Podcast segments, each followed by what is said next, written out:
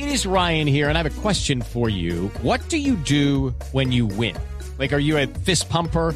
A woohooer, a hand clapper, a high fiver. I kind of like the high five, but if you want to hone in on those winning moves, check out Chumba Casino. At ChumbaCasino.com, choose from hundreds of social casino style games for your chance to redeem serious cash prizes. There are new game releases weekly, plus free daily bonuses. So don't wait. Start having the most fun ever at ChumbaCasino.com. No purchase necessary. BGW. Void were prohibited by law. See terms and conditions. 18 plus. Tal vez es la decisión más audaz y más importante en los dos años y medio del gobierno de Iván Duque.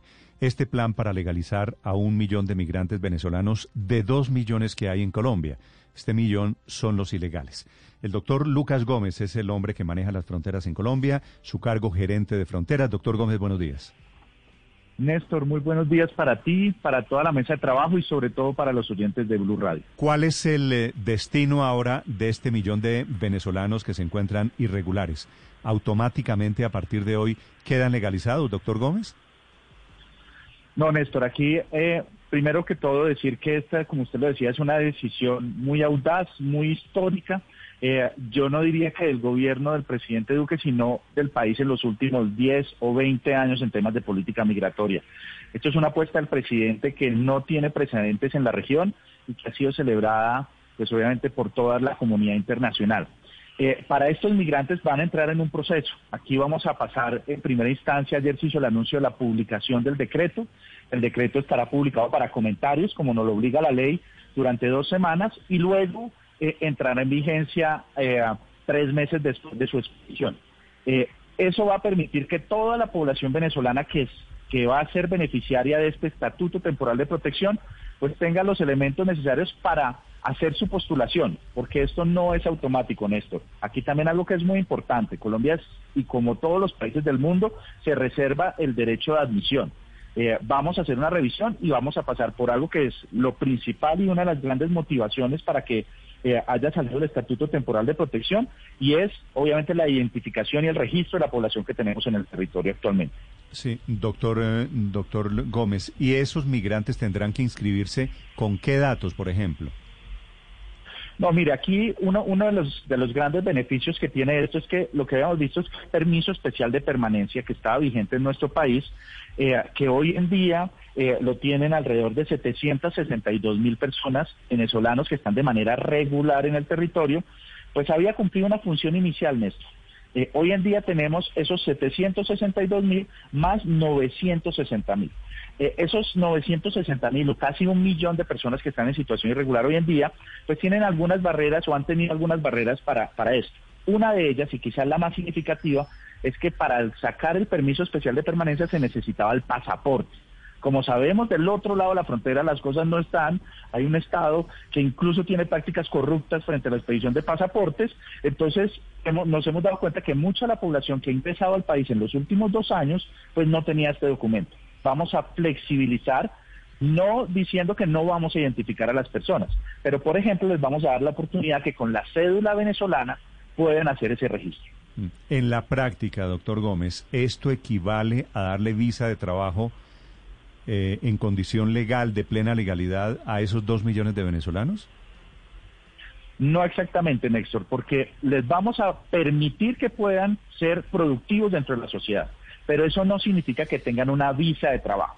Por eso justamente se crea el estatuto, porque el conducto regular para acceder a visas para esta población es imposible hacerlo. Una visa cuesta alrededor de un millón de pesos y aquí, si usted me permite, yo cuando estoy en Norte de Santander, en La Guajira, en Arauca, veo ingresar personas con cinco niños, familias extremadamente vulnerables que jamás podrían reunir ese dinero para hacerlo, ni las condiciones que nos exigen. Entonces, lo que hace el gobierno colombiano, el Estado colombiano, es brindarle a esas personas un estatuto temporal que permite acceder a una serie de derechos. Entiendo eso, pero digo, la figura es, es como si les dieran una visa, es como si tuvieran permiso ya plenamente legalizados.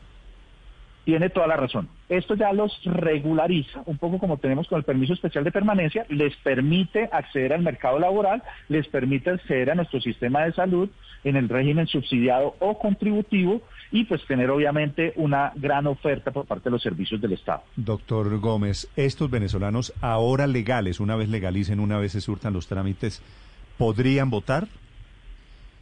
No, señor. No, señor. Y eso, gracias por la pregunta, Néstor, porque eso ha, ha habido muchos ruidos en redes sociales. Eh, mire, aquí eh, una de las características que tiene el Estatuto Temporal de Protección es justamente que no es una visa. Estas personas, e incluso dentro de nuestra legislación, si pudiesen votar, lo harían solamente para nivel local eh, y departamental. Pero no es el caso. Aquí, con este estatuto, si ellos quisieran acceder a esos derechos eh, políticos que se le ha dado a los extranjeros en el país, tendrían que tener una visa dentro del régimen regular de migraciones. Sí, es que usted sabe que el tema del derecho al voto y que esta es una estrategia para votar por el uribismo es una tesis que sacó de algún lugar, yo no sé de dónde, no sé si estaba en sano juicio, el senador Gustavo Bolívar, que se inventa esto y pone a rodar el cuento desde su condición de Colombia humana. ¿Esa, esa posibilidad de que voten se abriría en algún momento? No, señor. En ningún momento es una... Primero que todo, además, Néstor, mire, aquí hay una cosa que, que, yo quiero hacerle un gran reconocimiento al presidente Duque porque además esto no es una medida política, siempre lo ha dicho así, esto es una medida humanitaria. Y yo también quiero hacerle un llamado a todos aquellos que, digamos, sacan este tipo de informaciones a la responsabilidad, Néstor. Este tipo de informaciones, ese tipo de trinos que usted menciona, le hacen mucho daño a la población venezolana, le hacen mucho daño a la integración. Nosotros trabajamos todos los días por la integración de colombianos y venezolanos. Colombia no es un país xenófobo. Aquí Colombia ha sabido entender que estamos recibiendo. No es fácil, y no es fácil recibir un millón setecientas mil personas en un espacio de dos, tres años. Eso ha sido sí. un gran desafío, a veces con tensiones, pero realmente yo creo que Colombia es un país que ha sabido acoger a sus hermanos y hermanas venezolanas, ha entendido las razones por las cuales ellos están llegando aquí y montarse películas de que es que van a votar en el 2022 por un partido o por otro, es de verdad algo que es absurdo, Néstor. Sí. Doctor Gómez, ¿cuántos venezolanos calculan ustedes que pueden acogerse a este estatuto y eh, cuál es el monto de los recursos que va a requerir el Estado colombiano en temas como educación y salud, por ejemplo? Mire, una, una gran pregunta, porque primero que todo este, este estatuto está orientado a los casi dos millones de personas que tenemos actualmente en el territorio. Y también el estatuto lo sacamos porque las condiciones del otro lado de la frontera no han cambiado. Y eso hace que nosotros sigamos recibiendo un flujo constante.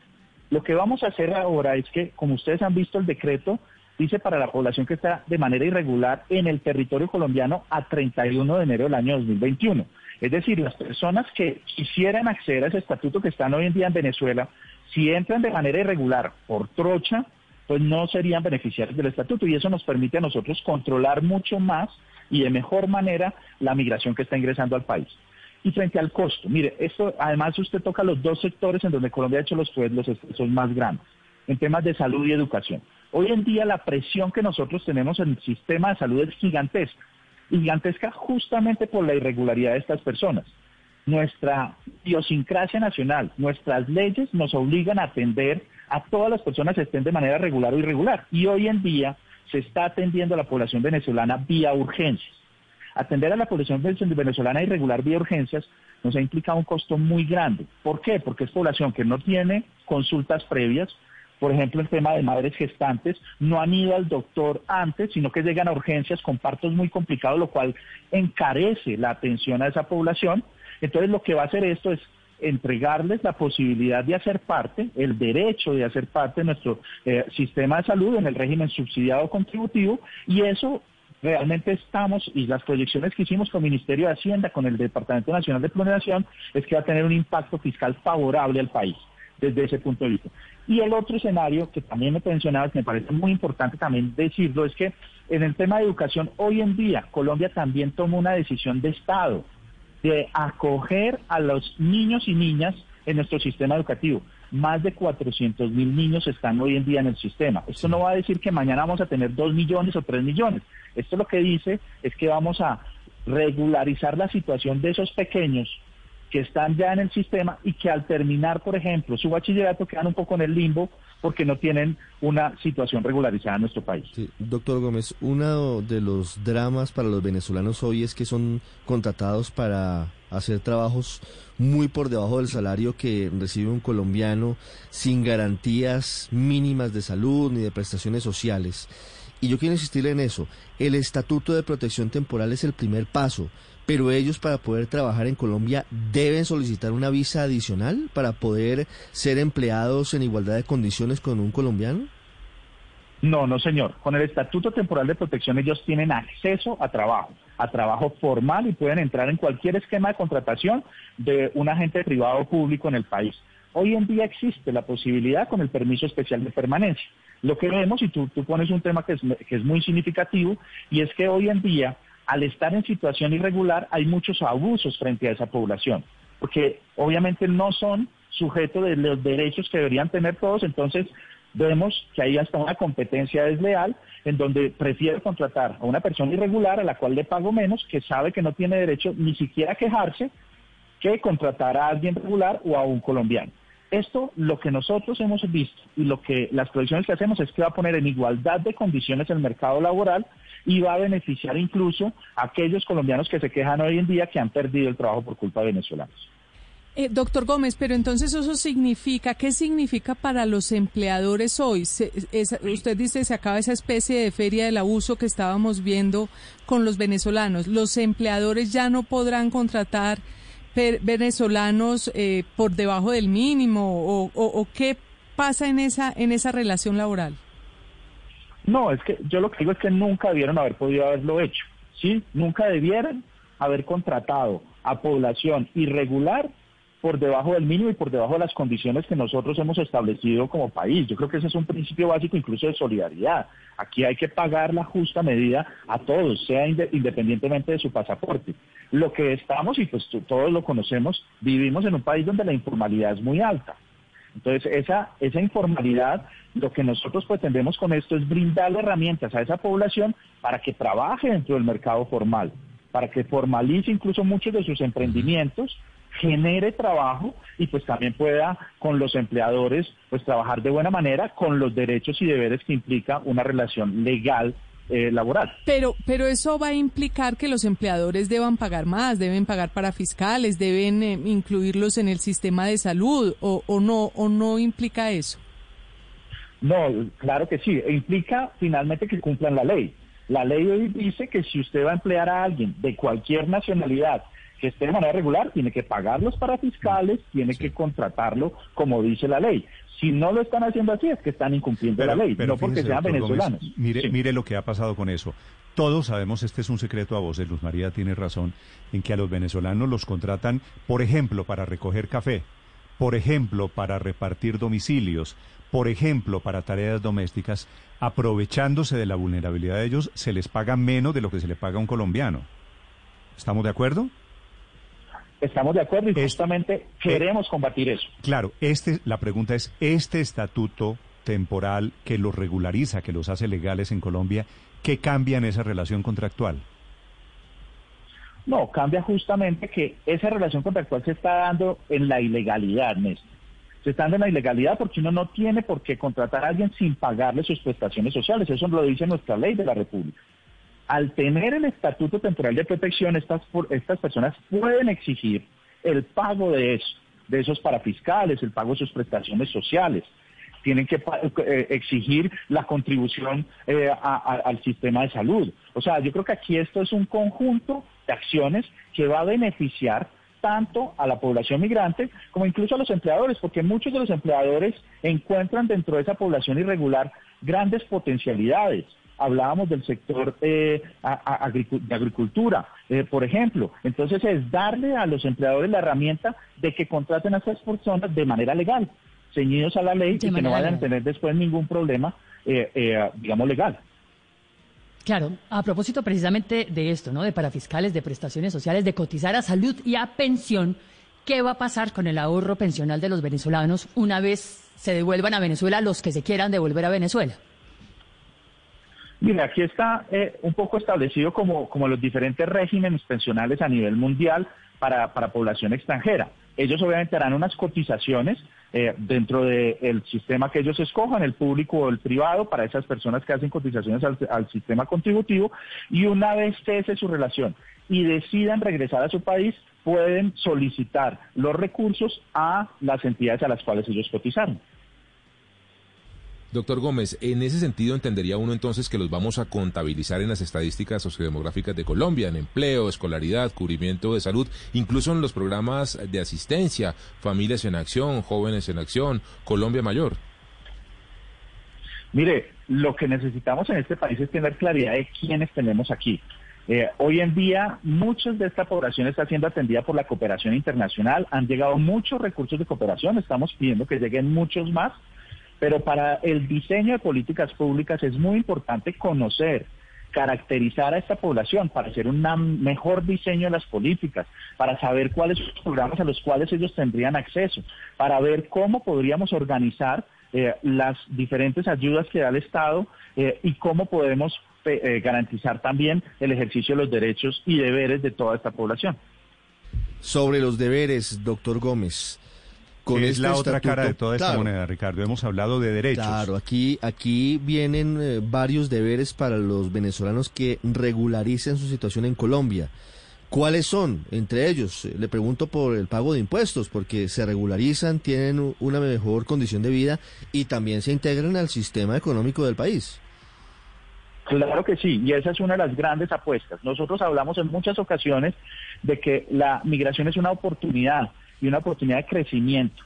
Eh, el hecho de formalizar y regularizar a estas personas va a permitir que pertenezcan al régimen contributivo aquellos que realmente puedan producir y que paguen impuestos. Eso está clarísimo y esa es una de las grandes apuestas que tenemos. Es más, muchos venezolanos, empresarios que hoy en día tienen situación irregular, no piden sino eso, que les demos la oportunidad de estar de manera regular para empezar a pagar impuestos. Sí, doctor Gómez, hasta hoy cuando cogen a un, a un venezolano cometiendo un delito, lo cogen, lo capturan en caso de que sea judicializado y tal, y lo deportan. Ahora, ¿qué va a pasar si, si él está en, eh, regularizado, formalizado en Colombia? No, Néstor, usted, usted toca uno de los puntos que para nosotros también ha sido una de las grandes apuestas. Mire, yo he sido muy enfático en esto en diferentes escenarios y en diferentes ocasiones. Para nosotros, uno, la criminalidad no tiene pasaporte. Entonces, aquí, pues más que estigmatizar a los venezolanos, es decir, aquí a los delincuentes vamos a caerles con todo el peso de la ley. Y esta medida nos va a permitir, en particular, tener claridad de quiénes son esas personas que están delinquiendo. Una de las grandes eh, solicitudes que nos hace a nosotros muchas veces, incluso la Fiscalía, es el tema de la individualización de estas personas, porque para el proceso de judicialización necesitamos individualizar. Esto nos va a permitir saber quién está en nuestro territorio, tener eh, todo el registro y la identificación de estas personas, con incluso eh, información biométrica de ellos, y aquellos que cometan un delito, uno, como usted dice, Néstor, serán judicializados. Yo creo que esa es la medida más importante, la judicialización. Eh, luego, si entran en esquemas de deportación o expulsión, pues es algo que hay que ver desde el punto de vista administrativo. Pero aquel que comete un delito, pues la idea es que sea judicializado con todo el peso de la ley. ¿Qué es lo de la identificación biométrica? ¿Se vuelve obligatoria? Completamente, Néstor. Para nosotros ese es un punto innegociable eh, porque para nosotros es clave tener identificación de las personas que tenemos en el territorio nacional. doctor Gómez, pero usted hablaba que se reservaban el derecho de admisión. Usted, ¿En algún momento hay alguna lista de personas eh, venezolanas que han incurrido en delitos o cometido delitos en el país que serían que no les darían esa ese, esta nueva regularización? Luz María, y no solo la lista, porque nosotros tenemos obviamente a través de Migración Colombia, la Policía Nacional, la diferente institucionalidad, las personas que han sido sujetos de algún proceso de expulsión, deportación o alguna sanción administrativa eh, que se haya dado. Eh, pero también nosotros tenemos listas de Interpol, que esto también es muy importante. Aquí nos estamos blindando y protegiendo, protegiendo al país. Y, y, nuevamente con el mensaje, nosotros estamos convencidos que los buenos, las buenas personas, aquellos que están llegando a nuestro país, los buenos son muchísimos más.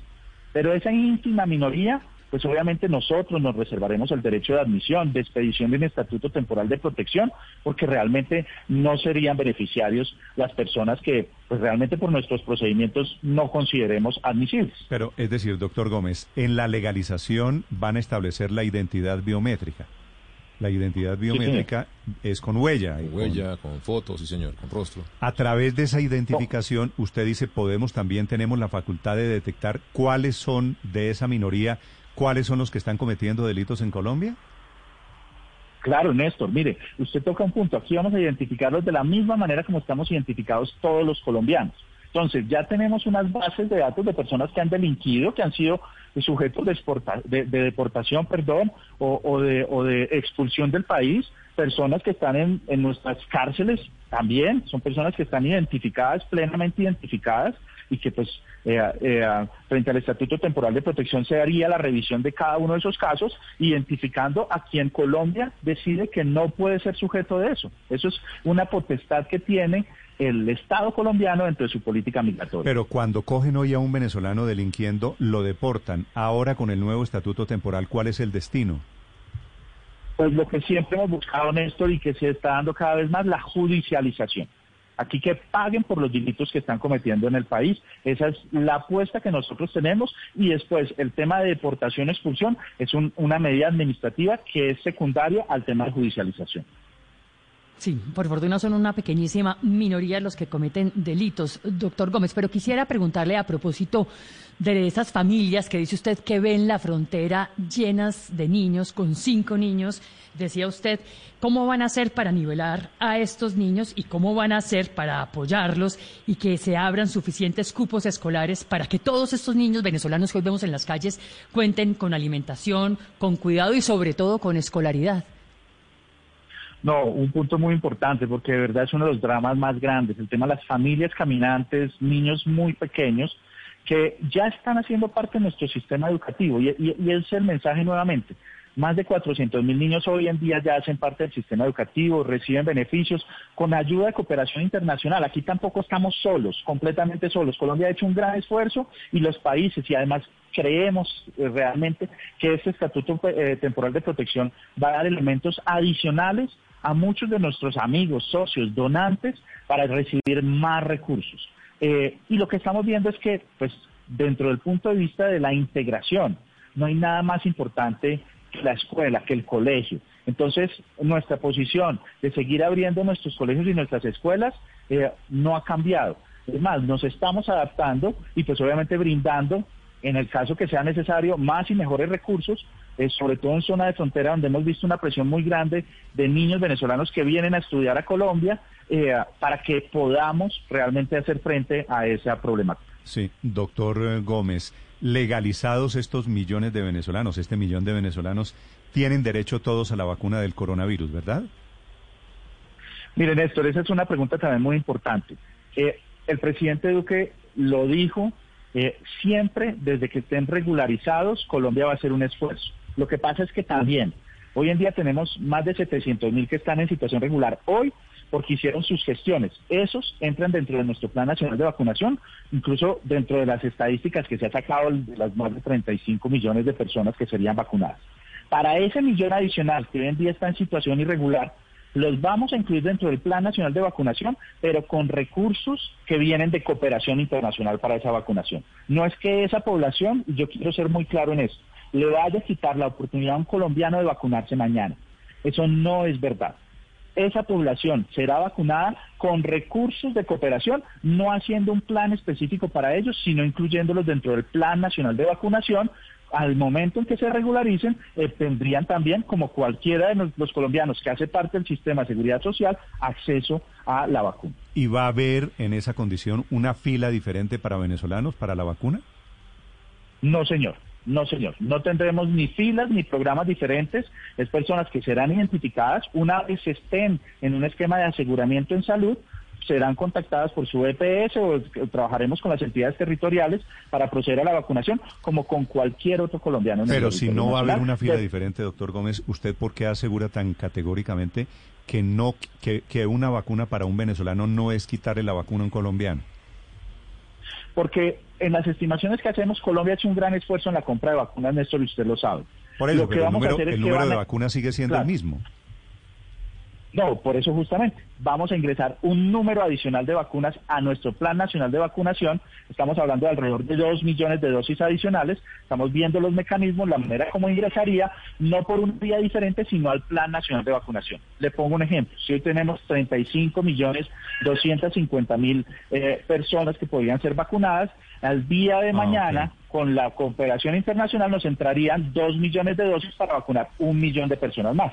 Entonces tendríamos eh, la posibilidad de vacunar 36 millones 250 mil personas Y esa- a día y- de hoy porque se, sí. se siguen haciendo esto. Perdóneme, Sí, señor, doctor. Gómez, y esa gestión ya se está haciendo. Naciones Unidas ayer estuvo presente en el anuncio del presidente Duque. Estados Unidos se manifiesta apoyándolo. Lo mismo hace la Unión Europea. Esa puede ser la reciprocidad de la comunidad internacional ante el gesto de Colombia, que en los próximos días se anuncie que habrá dos millones de dosis adicionales de vacunas para los venezolanos que se regularicen en Colombia. Yo, yo me atrevería a decir que eso es lo mínimo que puede hacer la cooperación internacional y se lo digo ¿por qué? porque sí, ya hemos avanzado. Eh, Naciones Unidas ha estado eh, de verdad muy contento con este anuncio. Esto es un mensaje para el mundo entero, para los otros países receptores. Miren, Colombia es un país que le está dando un mensaje al mundo. Un mensaje desde un país en vía de desarrollo, no un país desarrollado que, le, que cierran sus fronteras. Aquí realmente estamos mandando un, men- un mensaje de solidaridad y de humanidad. Eh, yo estoy convencido que el tema de las dos millones de dosis es un tema accesorio dentro del gran andamiaje de lo que va a ser la ayuda en cooperación internacional para el país debido a este, a este anuncio que hizo el presidente Duque el día de ayer.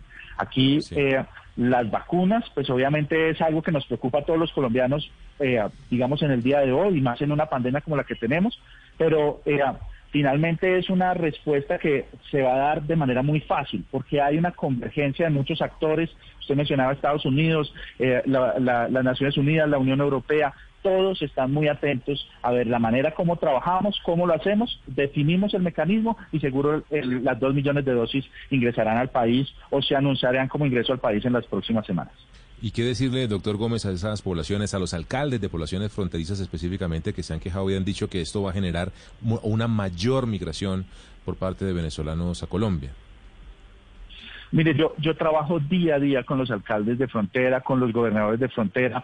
Ellos, mire, uno, uno de los temas que ellos más prefieren poner en, la agenda es el tema de conocer quiénes están en su territorio, de identificar a las personas que están ingresando.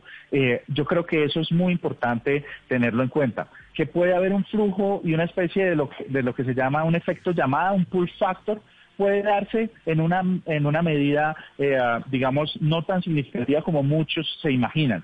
Eh, vamos a trabajar de la mano con ellos, estamos haciendo planes de contingencia, estamos revisando incluso los mecanismos de cooperación internacional para brindar ayuda y asistencia humanitaria en zonas de frontera donde ya estamos presentes.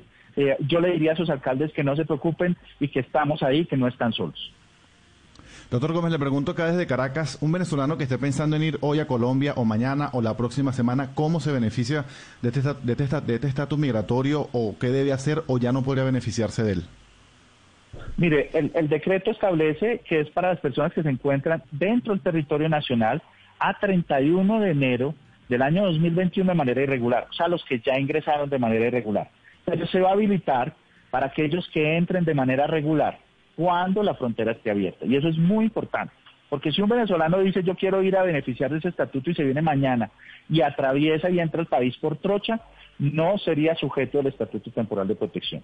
Tendría que digamos, ingresar por puente o por, el- por lo que nosotros decimos por puente de manera regular, en donde se va a hacer justamente la identificación, el registro y el control de esa persona, y ahí puede hacer la solicitud del Instituto Temporal de Protección y Colombia reservarse su derecho Cuando de admisión al territorio nacional o de expedición. Cuando usted dice por puente, puente es legal, trocha es ilegal. Exactamente. Sí, doctor Gómez, si hemos visto en estos días eh, a un médico colombiano que está en huelga, lleva casi un mes de huelga, ¿no? Porque no ha podido convalidar su título de especialización que hizo en España, pues ¿cómo será ahora para un venezolano, no sé, abogado, enfermera, una profesora, que quieran ahorita hacer esa homologación de los títulos y cuya validación precisamente es todo un camino lleno de espinas? ¿Va a haber un mecanismo expedito para que se puedan convalidar dichos títulos universitarios? Más que un mecanismo expedito, nosotros ya llevamos varios meses trabajando en el tema de homologación de títulos. Ahí hay unas particularidades diferentes incluso a la del caso español, eh, porque en España hay unos, unos títulos propios unos títulos oficiales, que eso ya eh, depende un poco de- de la legislación española, inclusive no tanto de la colombiana, pero nosotros con Venezuela hemos hecho grandes esfuerzos, mesas de trabajo y estamos encontrando soluciones para muchas de esas personas que buscan validar y homologar sus títulos aquí en el país, que como tú bien lo dices, les permite acceso a unas mejores condiciones laborales. Doctor Gómez, una pregunta final. La verdad es que estoy lleno de preguntas de colombianos que tienen inquietudes legítimas, muy válidas, y de venezolanos que tienen expectativas. Le preguntan a algunos venezolanos si ahora ellos, en esta nueva condición, podrían aplicar a los subsidios que entrega el gobierno colombiano para las familias más pobres, por ejemplo. Mire, incluso muchos de ellos que ya estaban con el permiso especial de permanencia han podido postularse a proyectos y, programas del Estado. Eh, esto lo que hace el Estatuto Temporal de Protección es ponerlos en el mismo nivel. Y aquí justamente vamos a trabajar con los más vulnerables. Con algo, Néstor, que también voy a insistir con eso para que no haya... Aquí hay muchos recursos que nos van a entrar por temas de cooperación que van a beneficiar no solamente a la población venezolana, sino a la población de acogida. Hay que reconocer el gran esfuerzo que están haciendo en nuestro país para incluso no generar esquemas como tuvimos, por ejemplo, cuando teníamos la población desplazada, que generábamos competencias por los mismos recursos. Aquí la idea es ampliar nuestra oferta para que también los venezolanos puedan acceder. Es el doctor Lucas Gómez, es el gerente de fronteras del gobierno colombiano, aclarando las dudas, las inquietudes sobre este tema. Tal vez una de las decisiones más importantes del gobierno Duque, bueno, dice usted, doctor Gómez, con razón, de Colombia en los últimos años, legalizar a cientos de miles de venezolanos que están en nuestro país. Gracias por estos minutos y gracias por la explicación, doctor Gómez. Néstor, con mucho gusto, un saludo muy especial para todos y simplemente decir que pues finalmente los derechos de los colombianos siguen intactos y aquí lo que estamos haciendo es darle un impulso a esa población vulnerable venezolana, ampliándoles unos derechos para que estén mucho mejor en nuestro país y sobre todo para que sean cada vez más productivos. Muchas gracias. Gracias, doctor. With the Lucky Land slots, you can get lucky just about anywhere. This is your captain speaking. Uh, we've got clear runway and the weather's fine, but we're just going to circle up here a while and uh, get lucky. No, no, nothing like that. It's just these cash prizes add up quick. So I suggest you sit back, keep your tray table upright, and start getting lucky. Play for free at LuckyLandSlots.com. Are you feeling lucky? No purchase necessary. Void where prohibited by law. 18 plus terms and conditions apply. See website for details.